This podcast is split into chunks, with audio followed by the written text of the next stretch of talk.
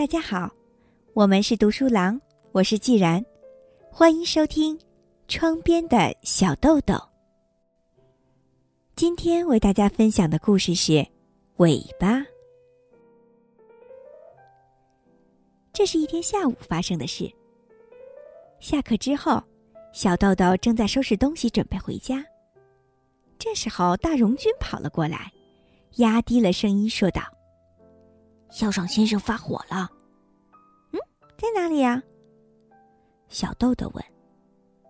因为迄今为止，小豆豆还从来没有看到过校长先生发怒的样子，不禁十分惊奇。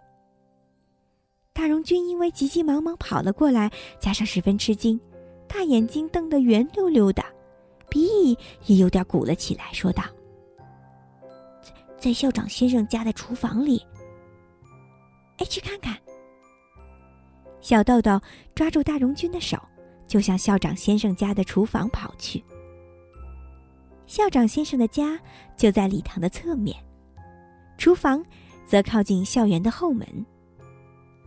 有一次，小豆豆跳进厕所的掏口里面，就是在这个厨房里面的洗澡间洗干净的。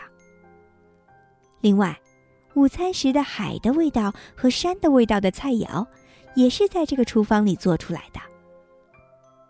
两个人蹑手蹑脚地走进厨房，厨房的门已经关住了。果然，从门缝中传出了校长先生发怒的声音：“到底为什么你要那样随便地问高桥君有没有尾巴？”然后听到小豆豆班主任老师的声音，对校长的责问，女老师回答道：“我没有什么别的意思，我只是看到了高桥君，觉得很可爱，就随口说了一句。你难道不知道这有多严重吗？”我对高桥君费了多少心思，这一点，您怎么才能理解呢？小豆豆想起了今天上午上课的事情。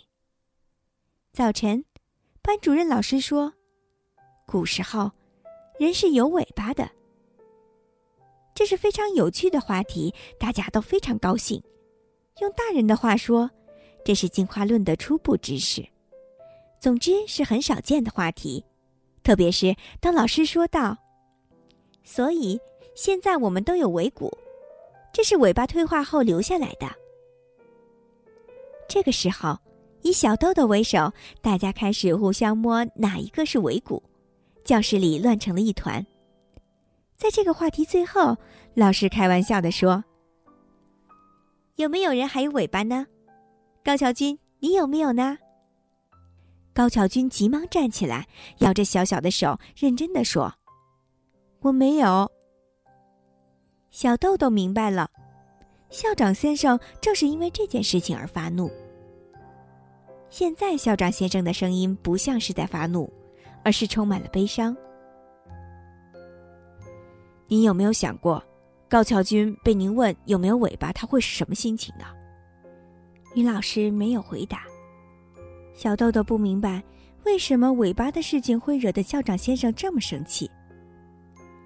小豆豆想，如果老师问我有没有尾巴，我一定高兴死了。的确如此，像小豆豆这样的孩子身上没有任何缺陷，所以即便老师问有没有尾巴，也一点都不会在意。但是高桥君的个子已经不可能再长高了，他自己也知道这一点。所以，校长先生在开运动会的时候，特意设计了适合高桥君的项目，让他可以取得好成绩。而且，为了去掉身上有障碍的孩子的自卑心理，让大家都不穿泳衣，一起到池子里游泳。总之，为了使高桥君还有泰明这样身体上有障碍的孩子能够去掉自卑的心理，以及我比别的孩子略等的想法，校长先生。尽了他能做到的种种努力，而事实上，这些孩子们也确实没有什么自卑的情节。但是因为觉得高桥君很可爱，顺口说了一句“是不是有尾巴呀”这样的话，实在是欠考虑。这也是校长先生始料不及的。关于尾巴的这件事情，是校长先生偶然知道的。因为上午上课的时候，先生正在后面参观课堂。女老师哭了起来，只听她说道：“确实是我做错了，我怎么向高桥君道歉才好呢？”校长先生沉默了。这时候，小豆豆很想看一看校长先生，但是从玻璃窗上是看不到的。虽然不清楚为什么要看一看先生，但他却更深切的感觉到，校长先生的确是我们的好朋友。大荣君肯定也是这样的想法吧？校长先生对班主任老师发火的时候，不在还有别的老师的职员室里，而是在谁也看不见的厨房里。这件事给小豆豆留下了深深的印象。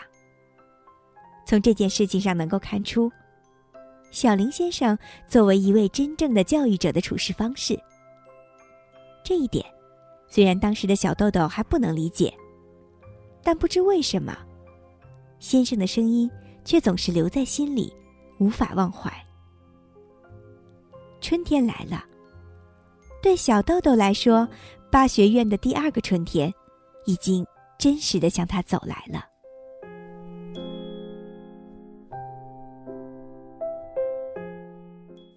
今天就为大家分享到这里，我是既然，我们是读书郎，谢谢收听，再见。